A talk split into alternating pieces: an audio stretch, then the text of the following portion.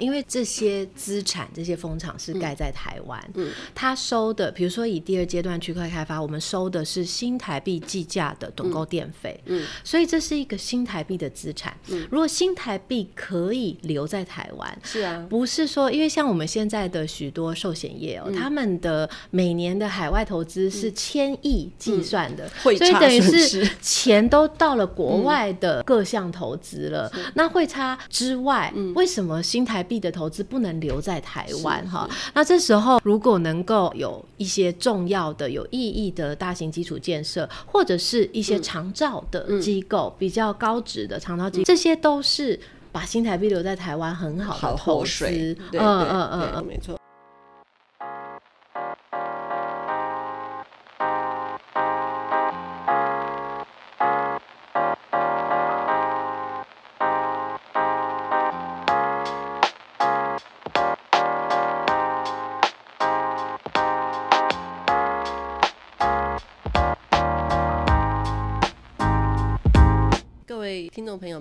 好，很高兴我们今天要跟 CIP 呃要谈离岸风力如何在台湾带动产业链。人才跟地方创生哈，我们都知道台湾在这个亚太地区哦，我们的离岸风力有这个走在前面的领头羊的这个优势，我们是最早开跑的哈，不管是在技术啊、经验啊，都比其他的亚洲国家都走得更前面。那除了中国以外，他们是自己盖这个风电以外，在亚太地区呢，我们现在台湾周边海域有风场在运作，也吸引了全球。前三大的这个风电大厂进驻哈，那我们今天也非常高兴邀请的 CIP，也就是全球前三大的这个风场的开发商进驻。那在台湾呢哈，离岸风力我们启动了六年，也是外商投资最高的一个产业，兆元产值的那么大的这个规模，卷动了第一阶段我们看到的财富效应哈。那在台湾风场现在目前盖的这个风场哈。比欧洲快六年，那技术领先日韩五年，那绿能人才我们也看到更多的爆发升级，那年薪也上开两百万。到底我们如何在在短短的六年之中啊，看到台湾离岸风力成为台湾继台积电这样的半导体产业以后呢？下一个在欧洲现在我们已经看到非常多的风电新贵的风潮，那可不可能吹到台湾呢？哈，但有哪些事情是我们呃，需要学习的呢，也需要进步的呢，才能够达到我们呃看到离岸风力的愿景呢。那我们都知道，离岸风力在台湾除了要开发以外呢，我们都要替台湾除了提供重要的这个能源转型，提供足够的绿电以外呢，我们也发现。这些开发商除了要顾本业以外，也要带动台湾的产业链，还要支持地方创生，甚至要改变一些台湾不同的在工业现场或者是在地的一些风貌。那很高兴，我们今天邀请到哥本哈根基础建设基金 CIP 台湾区的董事总经理徐乃文 Marina 来跟我们聊一聊。Marina，欢迎你。非常谢谢秘书长。OK OK，好，那我们是不是可以先请 Marina 先简单介绍一下 CIP 是一个什么样子的绿能企业？是秘书长以及各位观众，大家好。CIP 我们的全名是 Copenhagen Infrastructure Partners，我们呢是基金管理人。嗯、那我们的旗下总共有十一笔的基金，基金它目前以金额而言哦、喔，是将近新台币一兆元。嗯、可是如果看到基金它在全世界投资的资产啊，嗯、我们只投资再生能源的资产跟项目，那这个资产的价值呢，可能就是呃大概四兆多了哈，所以它是一个目前呢世界上最大型的再生能源基金。嗯、那这个是一个我们公司很强烈的理念，也是公司成立唯一的目的。我们唯一成立的目的就是 How do we build value that matters？、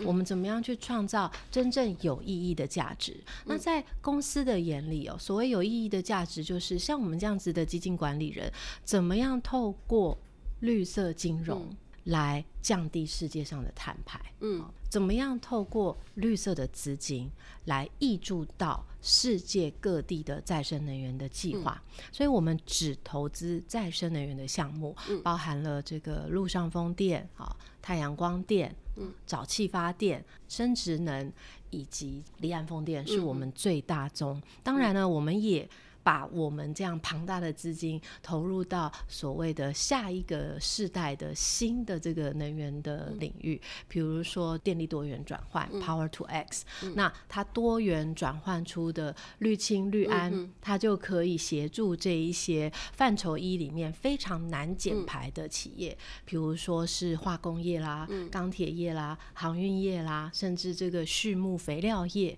来达到它减排的功用哦。所以当然还。还有呢，能源岛的概念，就是我们公司现在非常的必须用这个疯狂的哈，在这个北海推动所谓能源岛的概念，意思就是说，因为在这个每个国家本岛它的电网已经既有的状态下，不要去增加更大的电网压力。因此呢，我们现在是在北海呢，在找地方哈去做人造的这个人工岛屿，嗯、把相关的这个电力多元转换的设备啦，嗯、全部都放在这个岛上，然后再由管线或是电线去输配电，是或是输配终端的，比如说氢哈到其他这个邻近的港口等等。嗯、所以这一些所谓的这个 cutting edge technology 也都是我们疯狂在拥抱的。嗯、所以我想要回到。CIP，我们是基金管理人，嗯、可是这个资金，这个基金，嗯、它可以幻化成各种实际减排的，嗯、不管是科技也好，或者是计划也好，来达到能源转型，协助整个地球能源转型这样宏观的一个心愿。呀，Yeah, 我觉得其实给我们。金融界哈一个很好的示范了，因为我过去大家在台湾哈，我们去看再生能源的呃相关的产业，大家大概都会去想的，可能就是理工哈技术哈，大部分尤其是金融界，我还记得我认识一个在台湾的银行金融界的基金的那个管理人，还跟他讲说，哎呀，你可以去投资那个绿能，他就跟我讲说，哎。不行呢、欸，那个那个我们是要赚钱的，这不能做这个。他们的印象，嗯、尤其是在台湾，他们就觉得说这个，他说我我们不是环保团体，我们是要赚钱的这样子哈。这、嗯嗯嗯、就完全就觉得说你做你的环保，我做我的金融哈。可是其实你看，那从 CIP 基金管理来看哈，它其实是可以带动哈，就是这种绿色金融对哈，它其实是可以带动了国家的能源转型。而且我记得印象里面，CIP 当时丹麦政府财政部也扮演了关键的角色，对不对？那其实让我想起来，在台湾，不管是政府单位啊、金融界，不管是学界，现在在接触绿色金融的，真的还非常的少，甚至好像我们的公股银行对这个台湾的，不管是绿能或者离岸风力，都还很陌生，非常陌生。我觉得这个好像。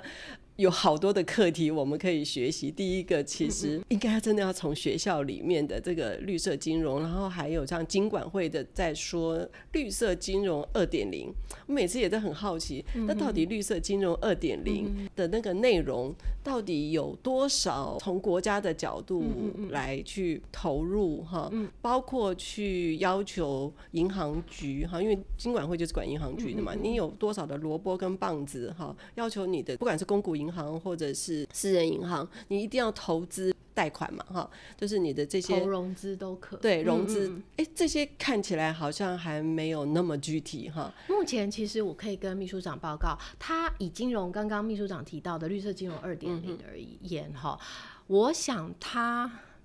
希望这样讲不会太脸上贴金，但我觉得绿色金融二点零一个非常大的亮点，嗯，哦，政府应该引以为骄傲的啊，是是落实在这个我们 CIP 的张方西岛风场，哦，因为绿色金融二点零哦，它松绑了一些这个保险业相关的这些投资的限制哈，嗯，所以它这样子呢，促成了这个台湾人寿跟全球人寿直接。持股，我们张方西岛风场，OK OK，成为我们的股东。那这个由寿险直接持股啊，直投来成为风场股东，这样子的一个成功的这个时机，其实目前全亚洲都没有。哦、在欧洲这是非常的普遍的，遍的。非常普遍。这些 pension fund 就是想要，嗯、因为已经很了解离岸风电的运作跟风险，嗯、所以他可以直投成为股东。嗯、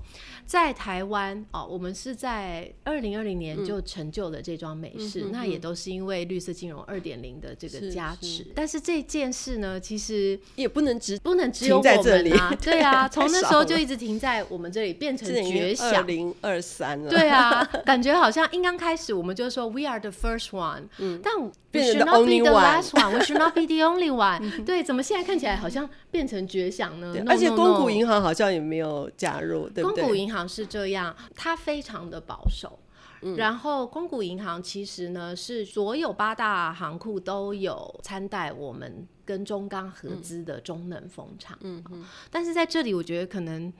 也可以很真实的来分享哦。嗯、其实离岸风电超过将近八十 percent 走的是无追索的专案融资、嗯、（non-recourse project finance）。嗯、这跟一般的融资啊，他们理解的做法有什么母公司担保、有抵押品啊，嗯、这个很不一样哈。但这个时候就考验的是，这银行它对于这个它要融资的案件，它的风险的掌握度。那不会演的，我必须要说我们的。主贷行中国信托，嗯、我们从二零一六年就跟他合作，我们所有风场都是他来主贷，嗯、然后也是做我们的财务顾问。而且中国信托集团呢，它不仅融资我们，它保险台湾人寿，嗯、还投资我们，嗯、哼还提供我们保险，嗯、融资、投资、保险全部来，嗯、是真正落实了 We are family，、嗯、我们跟中信。嗯、但是这个台湾，你说没错，中信就是这样领头的银行。嗯应该要有更多的后起之秀哈，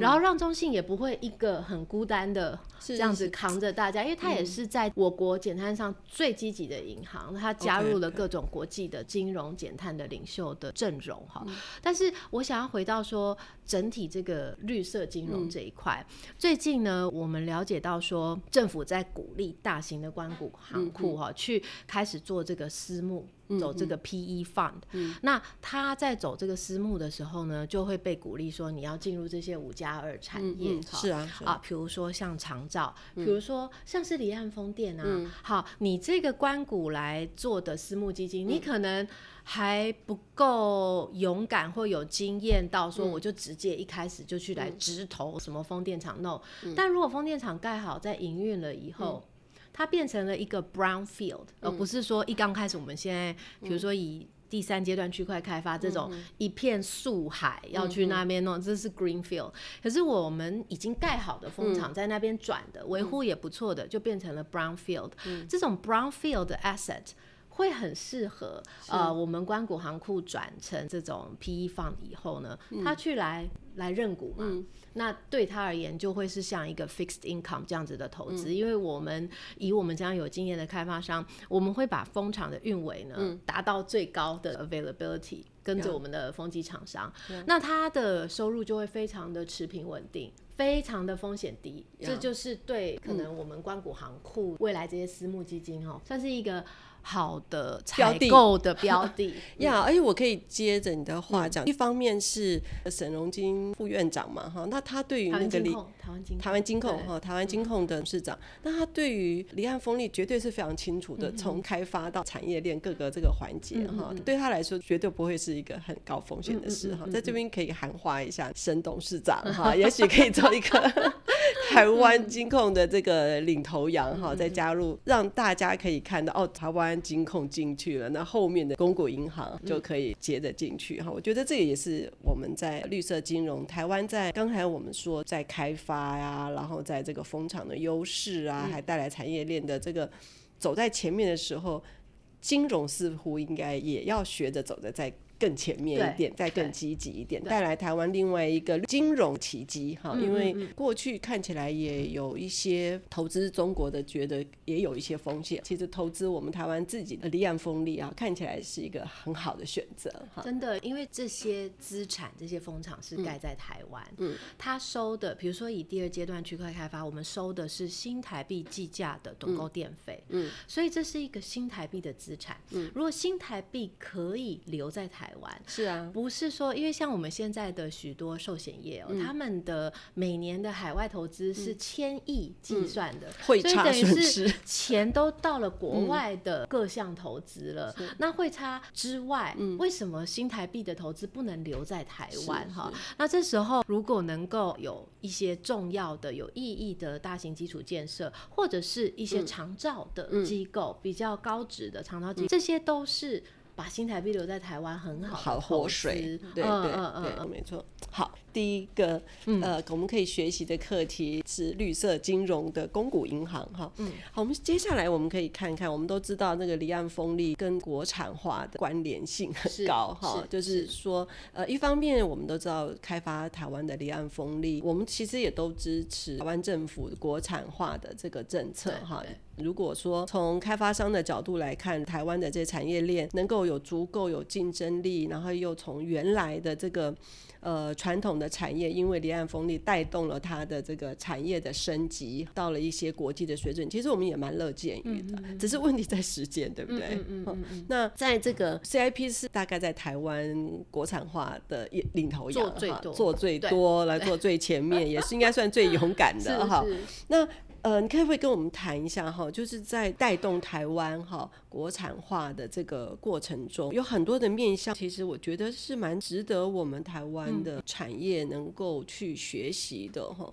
尤其是最近我发现，之前我受邀去参观风场的时候，我发现环安卫的这种要求让我非常印象深刻哈。包括要去港边呢，从穿的鞋子只是在港边的一个工作的这个会议。室，我就必须要穿的哈，就是非常小心哈，然后甚至还要换非常厚重的鞋子啊什么的。那我还看了一个那淮安卫的那个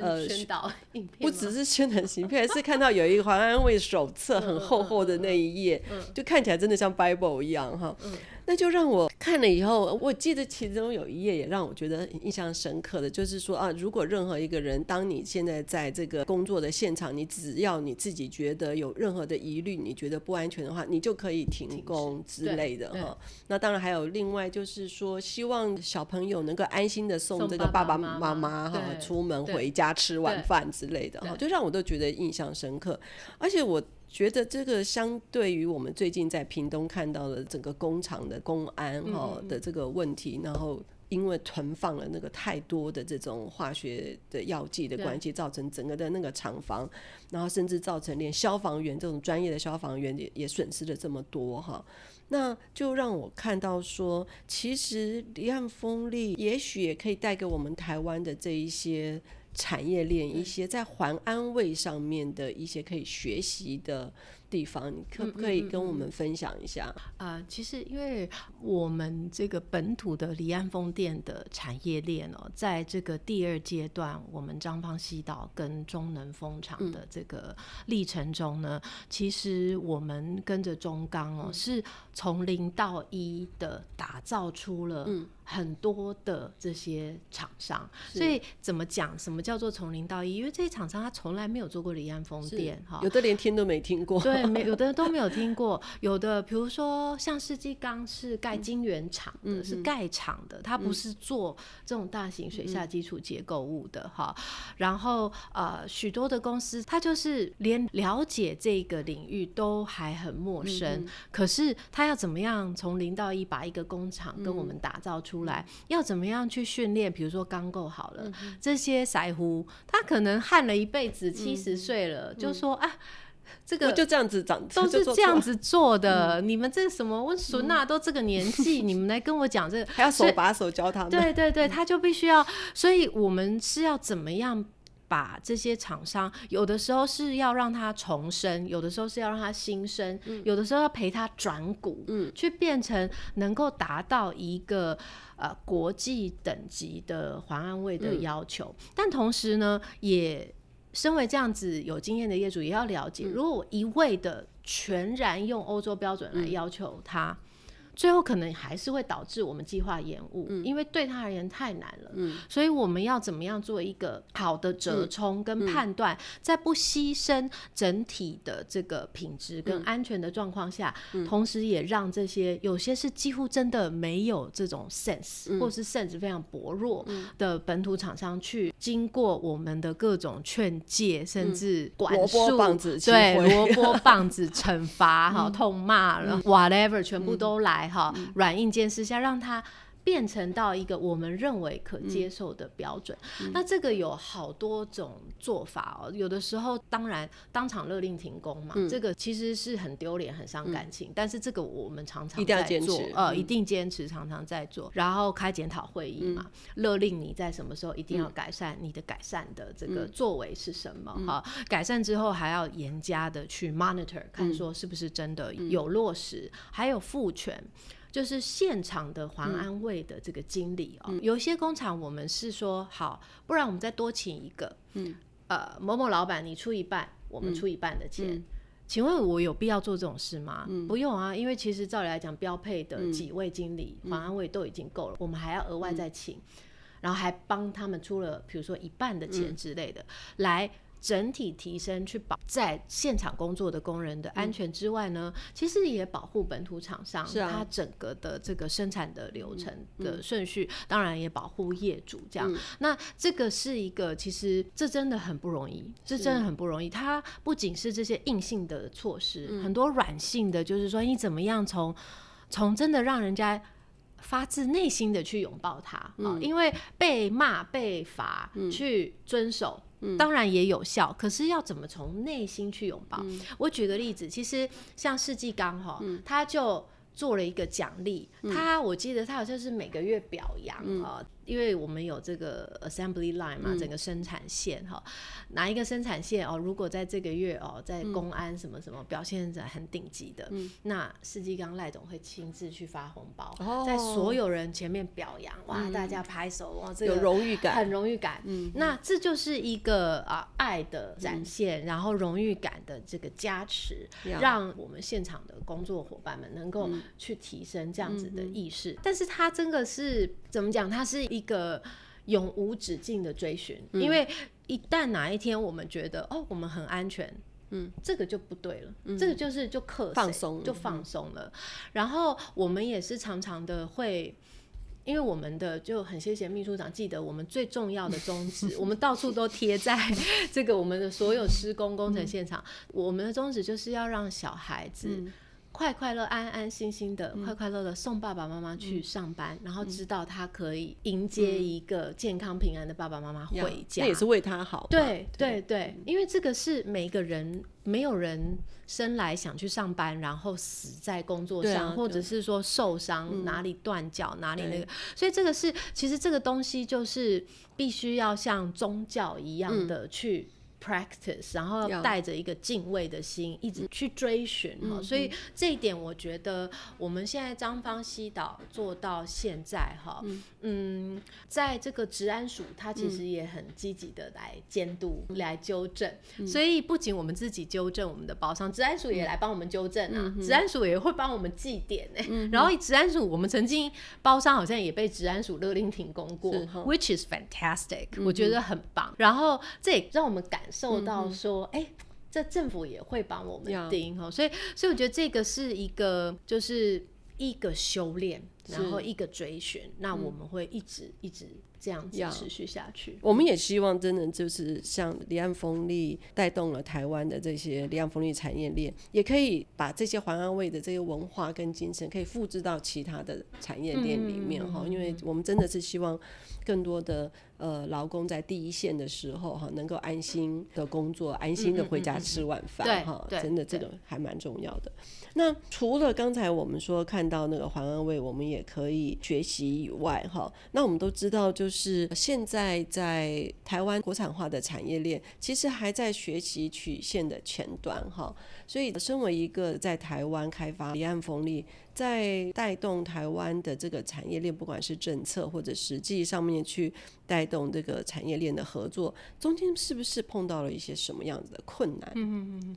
我觉得是整体这个认知上哈，有还有工作是认知、工作文化的种种的这种冲击跟磨合，嗯、因为绝大部分我们做国产化的这些本土产业，嗯、它是所谓的 SME、嗯、（Small and Medium Enterprise）。就是中型的企业，嗯、企我回顾啊，我们的这么多的包商里面，嗯、我想真正这个很国际化、国际交付的永冠华城是绝对的。嗯、好，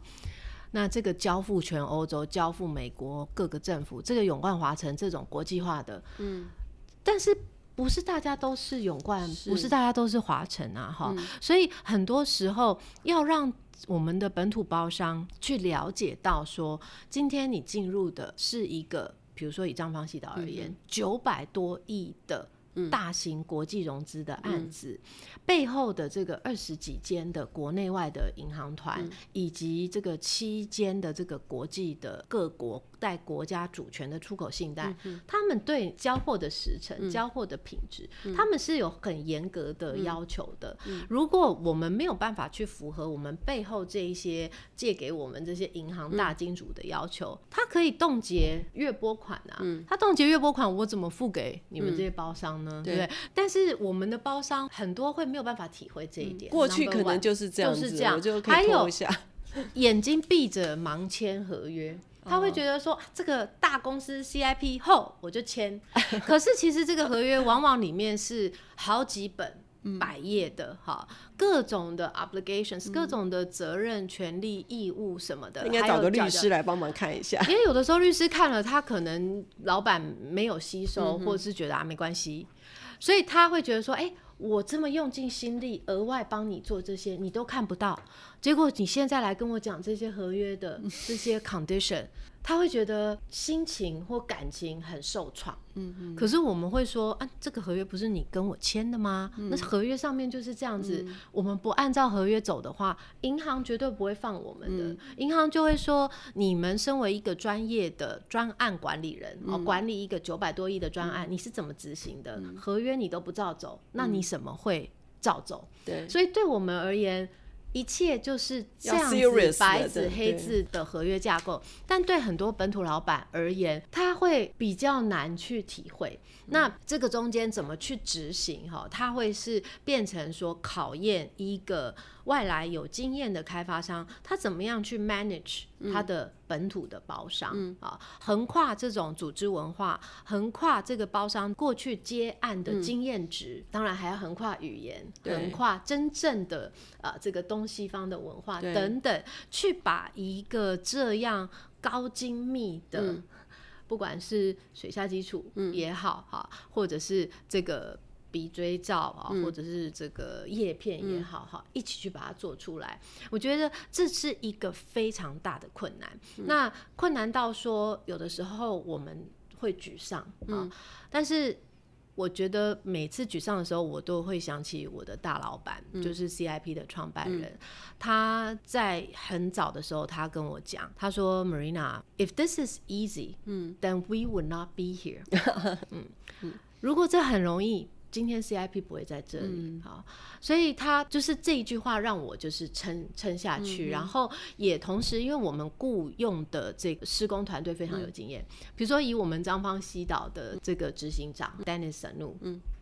就是他在这个海工业大概有二十五年的经验，他是从船舱里面铲石头，嗯、最底层一路爬上来，做到了这种大型离岸风电计划执行长。他在欧洲盖过了两个风场，嗯、当时被评为安装最有效率的执行长、啊。然后来接我们这个张方西岛的风场。他在全世界，在俄罗斯也工作过，好，在印尼也工作过啊，二十几年就来台湾铺过光纤电缆，所以他。他其实是一个很国际化的，嗯、然后诶系诶哇、嗯、这样子的人哈，嗯、然后所以再加上他的经验，然后他的团队，比如说我们的这个统包工程的总监有三十五年的海工经验，嗯，嗯，所以这些经验让我们能够去第一规避风险，嗯，第二当无可避免的风险还是发生的时候，嗯、去怎么样把它的负面影响降到最低？所以我们的计划，大家可以想，我有的时候觉得很骄傲啊。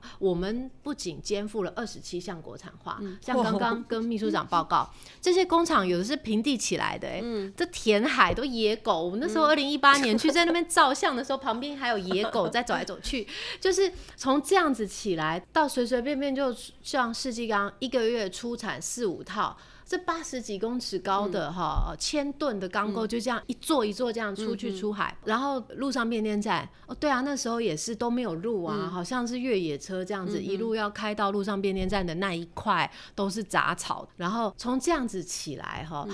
这个是一个我觉得又碰上了疫情嘛，对哦，然后卡了两三年，两卡了两三年，然后做这么多的国产化，老板们都是没经验的，嗯。我可以很骄傲的分享，到现在我们都还 on time 哎、欸，嗯，我们没有延误哎，哦，好厉害，对啊，嗯、就是在这样子的大环境的交杂底下哈，嗯、还 on time 没有延误，做最多国产化又被疫情撞上，又这样又那样，嗯、所以。截至目前没有延误，希望不会延误。但是，但这就展现了一个团队他的坚强的那个实力跟韧性。嗯嗯、然后，就连我们的银行都说：“哎呀，有的时候这个张芳西岛来，呃，就是因为我们要征，比如说启动 contingency，哦，启动这个工程预备金，这些也都会需要一些相关的核可嘛，哈，银行核可。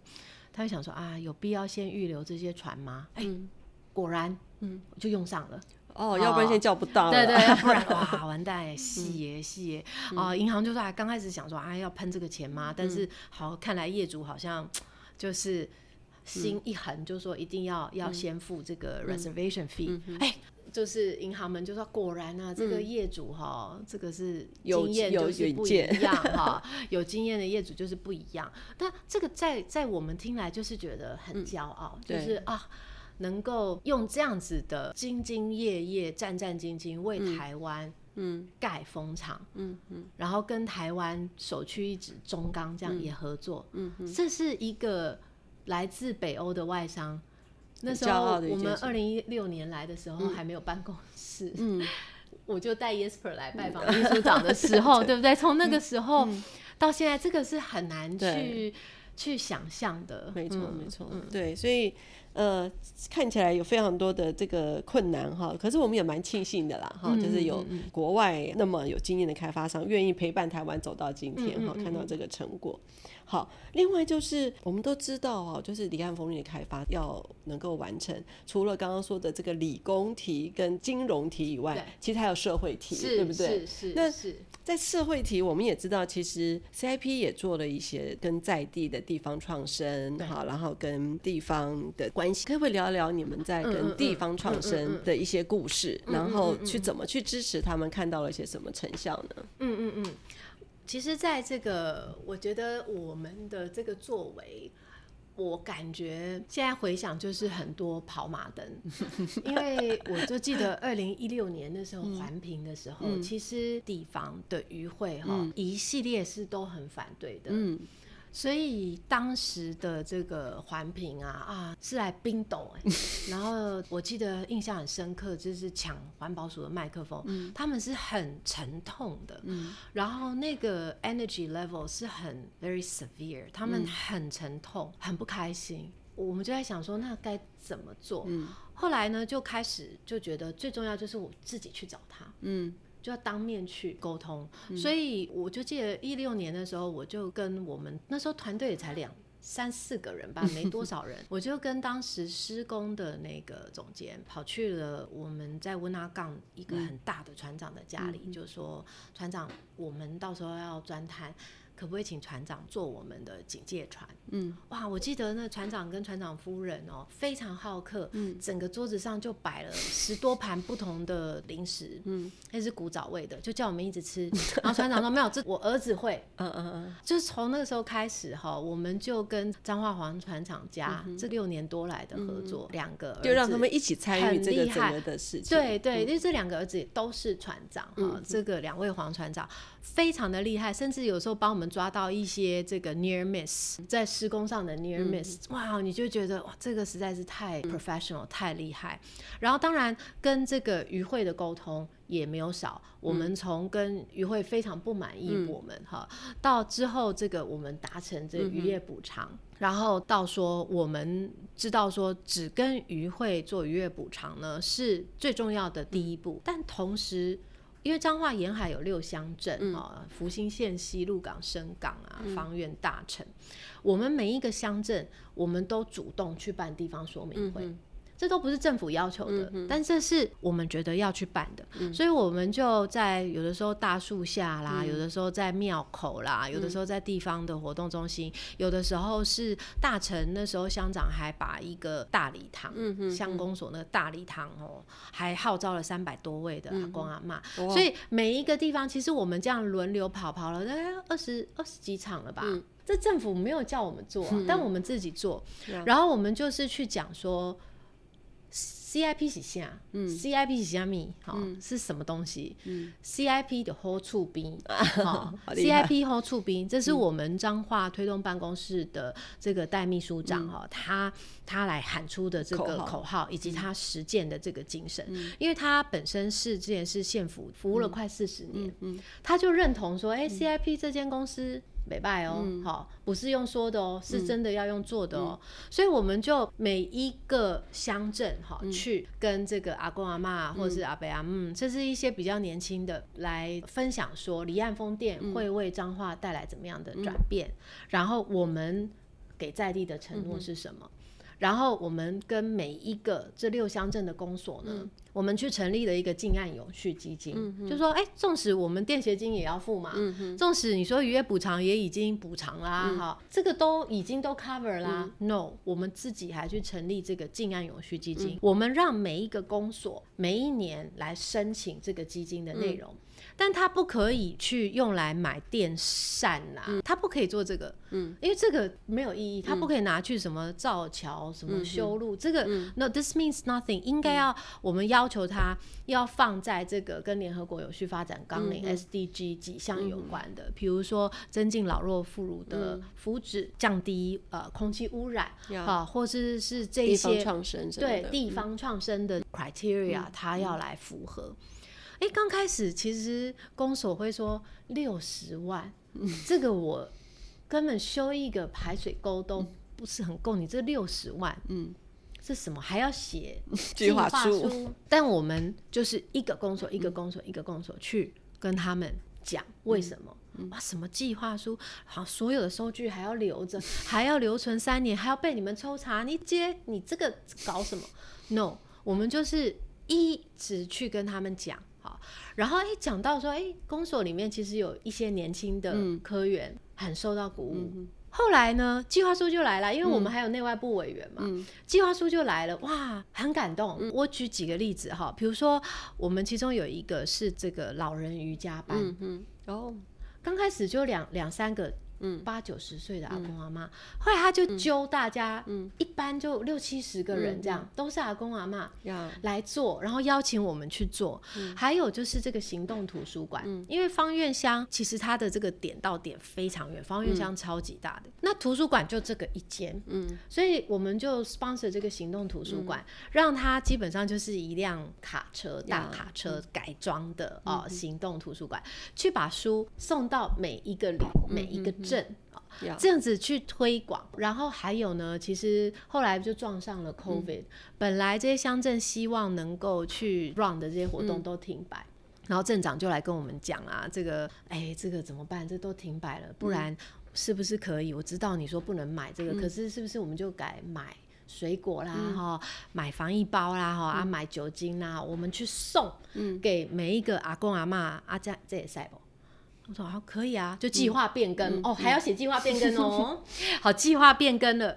然后就做，结果做到就是说，哎、欸，有的时候我们就有的时候，哎、欸，就是会有一些厂商也好，或是一些呃利害关系人说，哎、欸，其实我妈住在那个福兴乡，哎，哎，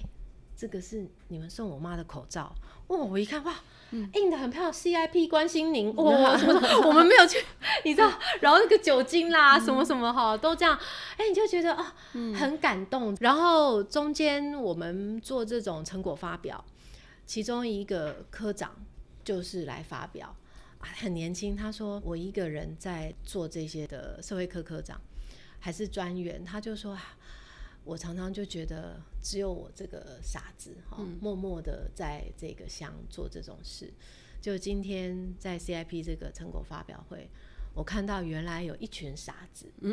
在我们彰化沿海做这样事，还有企业这么大的傻子，跟着我们一起做梦，然后把这些梦都做的变成真了。他就觉得他不孤单了。然后我也听到像我们船长的这些船长夫人嘛，船长夫人做个简报，做超棒的，她把他们平常捕鱼的时候的那个危险跟风险拍下来，然后把他们做我们这个警戒船的时候碰到的。一些有的时候有一些状况拍下来，嗯、他就说：“哎、欸，做这个警戒船不是说多轻松，也是蛮辛苦的。有时候半夜突然有一些船也没有注意到就闯进来什么的。嗯”他说：“但是这是相对比一般极端天候的时候，嗯、各种的一些捕鱼的这些行为还是比较稳定。嗯”嗯，然后他就说。因为我们也邀请船长做我们这个环境监督小组的监督的委员之一，嗯、所以船长夫人就说，这么多年下来，我们跟 CIP 的地方专员都变得像家人一样。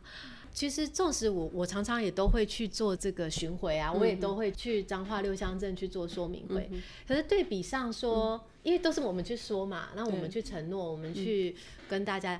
对比上说，听到大家的反馈，嗯、我觉得那个震撼是很感动的，嗯、让我就觉得说，哎，这个是一个企业真正能够 touch 到人心的，嗯、然后 touch 到我们从二零二零年正式开始做这个静安永续基金，嗯、到目前已经超过二十三万人次，彰化的相亲，嗯，沿海的相亲。跟着我们一起去 enjoy 这样子的，这个、对，共好。嗯、所以从独居老人送餐，好、嗯、到因为 COVID 小朋友也都关在家里，嗯、有很多单亲的小朋友，嗯、我们就包巴士，带他们到邻近的城市哈、嗯、去玩。之类的，就做了这一些，然后瑜伽班嘛，呃，老人健身房嘛，然后行动图书馆啦，各式各样的这些哦，帮助青农。返乡，因为青农他是第三代，嗯嗯，可是因为气候变迁的关系，西瓜因为大雨泡水就泡烂，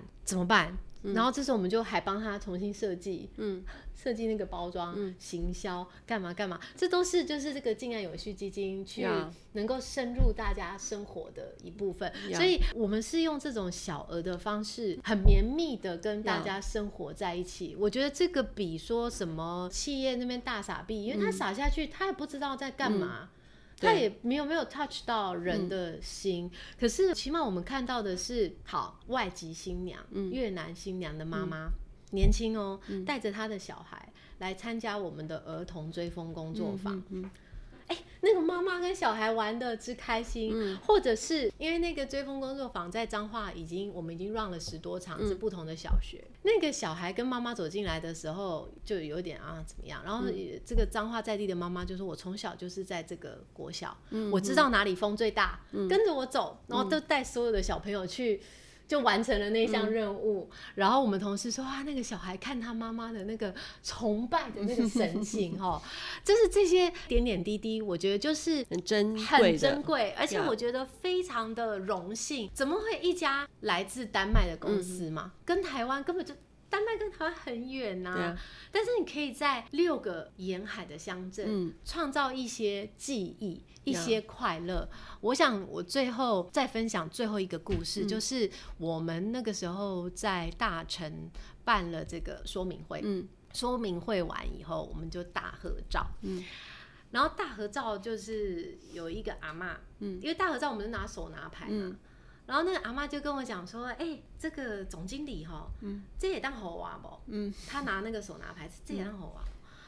然后他旁边那个阿妈就说：‘啊，你腿在冲啥？’ 然后那个阿妈就说，所以我才会记得，因为我把它插我家哈，嗯，我才会记得我今天来过这场啊，我就就欢喜耶，快乐的记忆。对，然后我记得我当下就是，其实我很想哭，然后我其实已经有，哦，这可以啊，你再多拿几只，好，可是那个感觉，那个我觉得那个感动是是会让我们觉得说。这个就是我们该努力看到了这个成果，对，然后我们永远都做不够，嗯、我们应该要一直做下去。嗯、那要顺应不同的在地、不同的乡亲、不同的地方。嗯、比如说，接下来我们到了台中丰庙，嗯、台中沿海的区域就是不一样的生态、不一样的需求，所以我们又要重新打掉重练，嗯、再来巡回说明一次，嗯、来了解大家想要什么，我们才可以提出符合台中的。要永续基金的形式，不过这个有的时候就会口耳相传了哈，嗯、就是打听了以后，他去彰化跟台中很近，去彰化有了一个好的这个案例，对，那台中的人哈就知道说哦，曾经有这样的好的案例，让他们也会觉得未来的路，我相信社会体其实很重要，哈，会走得比较比较顺哈。是是。那那最后哈，就是还有一点点时间哈，我们想要看看，就是我们都知道。呃，现在离岸风力第三阶段已经进入三点二的阶段，哈，政府也还在这个时间要听听各界的意见。嗯、我不知道 CIP 在这一次三点二这个过程，从三点一的经验到三点二，有没有什么在政策上面的建议要提供给政府的？嗯嗯嗯，我们觉得哈，它在今年算是我在离岸风电台湾离岸风电推动的呃第十四年了，嗯嗯，所以曾经看过这个示范奖励。啊，到潜力长治，嗯、到现在区块开发，我觉得其实身为台湾人，我们是幸福的，嗯、因为。十四年来不分蓝绿，嗯，其实他都在推啊，嗯，不然怎么会有今天？好，然后当时趸购电价也一直在涨啊，然后之后当然这个民进党政府他把它砍了之后又加国产化，嗯、等于是造就了这么多产业嘛，哈、嗯，所以我们应该要去珍惜说，哎，我们政府一直在 improve，嗯，那我觉得三之二它当然释出了这个善意，有增加了弹性，嗯、但我还是觉得你这个弹性。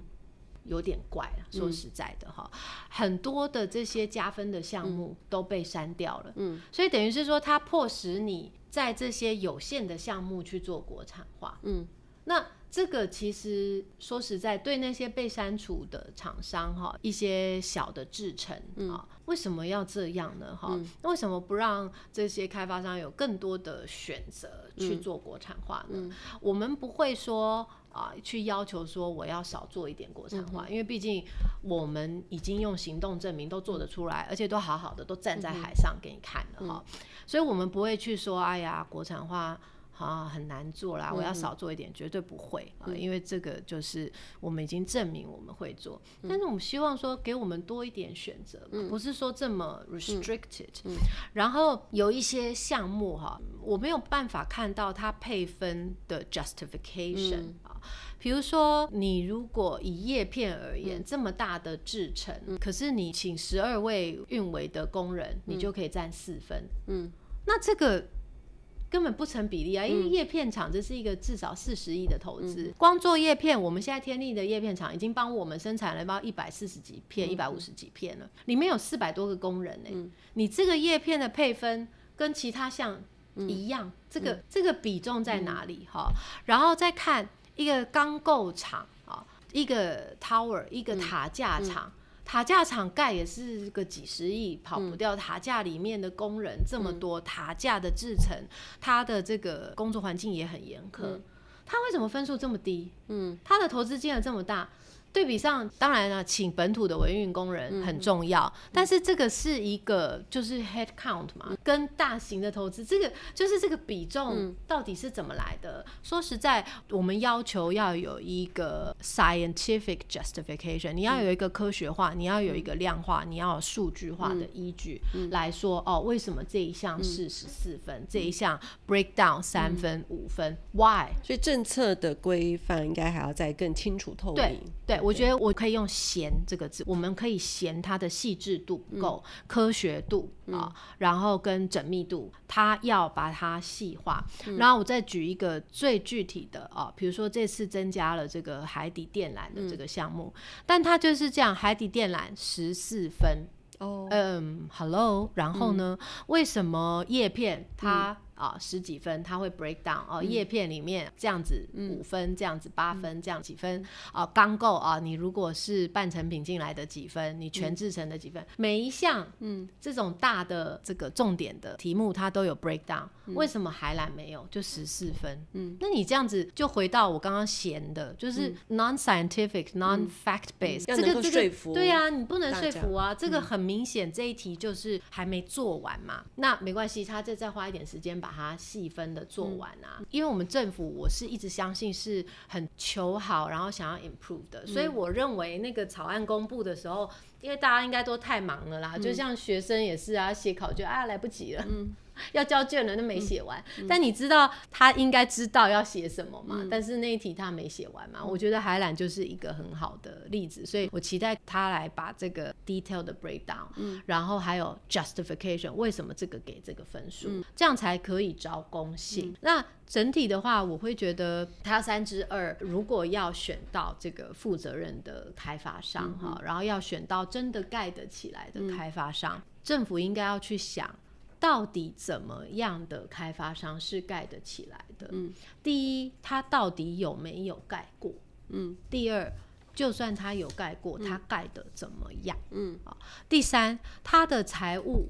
嗯，每个人都可以碰轰说啊，我公司财务没有问题。嗯。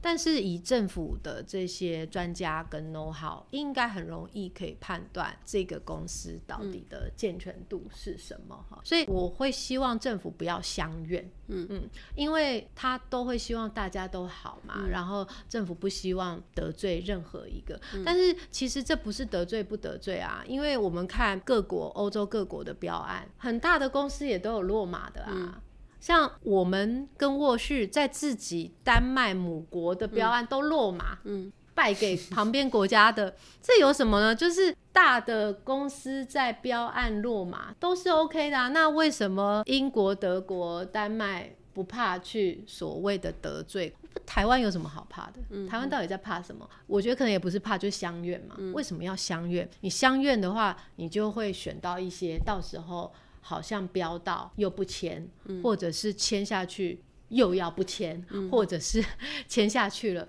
又做不出来。这个其实现在看起来态势是蛮明显的。嗯、所以他如果不把这个考题弄得很难，嗯、他就收不到好的学生。嗯嗯、那好的学生就不怕考题难，嗯、他顶多就不是考到一百分而已。嗯嗯、但是他还是考得过。所以，所以我觉得这个乡愿这个算是我们华人的文化的一个 一，应该要把它摒除，因为这种已经逼近千亿等级的大型基础建设，没有乡愿的空间，嗯，不然就再来啊，又又很多东西会再重演，没错，而且我们很沉重，政策就是这样。不过我们环团其实前一阵子也有针对那个三点，也希望就是在。除了那个国产化以外的这个社会题，嗯、哦，像刚刚说的地方创生，或者有一些其实呃自己也会做一些环境的这些议题，怎么提高社会共识这个工作，其实我们也觉得很重要的哈。这好像也都不算分，我们也觉得这个不太公平哈、嗯嗯哦。而且这个有十分的样子，现在有了吗？对对，好像这次好像有个十分，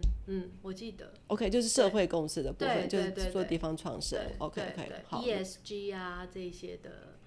但这个都也很容易写的很 fluffy，秘书长。对，其实要很具体，很容易就是写的很 fluffy，、嗯、然后很美好这样子。因为只要找一个会写报告的就来写啊。但是今天真正去去做的，是去握每一个阿妈的手。嗯、我就记得，我记得很印象深刻，因为我们办的第一场。说明会二零一七年就办在方院，嗯，因为那个正对我们封场，嗯，然后那时候我们很紧张嘛，因为想说自己要去办，嗯，然后自己给自己要去办，然后真正到那边我差的要命，我想怎么办？然后我记得那时候我们还有台大的一些人类学系的老师们哈，给予我们鼓励，陪着我们，然后找了一些人类学系的学生在那边观察这个场景，然后我记得老师们就说，你就是 be yourself，tell the truth，你要 stand firm。然后我想，嗯，好。然后那时候有一个渔民船长就，就我在讲话，他来也来抢我麦克风啊。他就说：“你们能不能承诺，对我们不会有影响？”嗯。然后我就说：“船长，我我不能跟你承诺这个，嗯、而且我一定会影响你。”啊，然后当下就哎、欸，那个气氛就有一点这样，大家想说啊，后利息机在讲什么？然后我就一定会影响你。然后我说我施工两年，至少两年、嗯，那时候你就不能进来这个海域捕鱼，嗯、这很危险。而且我会往外扩五百米的安全距离、嗯，所以你那一块都不能捕鱼。真的要讲实话。对，然后他就我说，可是你这个我们会补偿，嗯，因为这个就是你的渔获损失，所以我们就会补偿。嗯，然后后来他就就再把麦克风拿回来，就说：“哎、欸，我们大家注意了哦，这个我们就要盯着啊、呃，要看看渔会。”有没有就是来来帮我们出这一口气、嗯？好，然后让我们要好好的。哎、欸，他反而没有说我要盯着你这个 这个哪里来的阿多亚的什么公司？没有，他是他是这样。然后我就会觉得这个是一个 promise，、嗯、我们有没有去兑现、嗯？然后我们一路走来都有在做，嗯、因为知道说渔业补偿之外、嗯，我们还要直接到这个乡里、嗯，因为造福的乡里的很多都是渔民。嗯很多都是农民，所以我觉得这个是很难去用什么写的、嗯。当然我现在可以说，对于我们三之二，这个我很好写了。这个我好多故事，我们就写写一本给你、嗯，就是说我们会这样子。但是其他人呢？其他人他打算怎么做？我觉得这个是。我会很希望看到很多正面的，嗯，嗯很多正面，是是就是说他也不能只写这个啊。他如果施工能力不够，嗯、他财务能力不好，是是他写这个有什么用？就是没有用，那个是加分的，对啊，那个应该当加分。嗯呀，嗯，OK OK，好，非常感谢。我们从整个的大方向金融看到台湾这个离岸风力走到今天哈，从、嗯、外界许多的质疑哈，才知道说它其实也可以带给我们很多可以学习的，不管从金融业带给国产化的这个。个环安卫哈，甚至带动这个地方创生哈、嗯。那当然，我们都知道说政策的支持大概也会是一个非常关键的哈。是不是能够让台湾这个离岸风力走下去稳定哈？可以看到我们台湾能源转型的一个很关键的这个因素哈。那今天非常感谢 CIP 的这个 Marina 啊，跟我们谈这么多、嗯。那我们的听众朋友们，如果对于其他的这个议题有兴趣，也欢迎哈在讯息栏回给我们哈。那未来我们也可以帮大家去邀邀请跟再生能源有关的哈，非常关键的这个灵魂人物来跟我们一起聊聊。今天感谢大家，谢谢，拜拜，谢谢，谢谢秘书长，谢谢大家。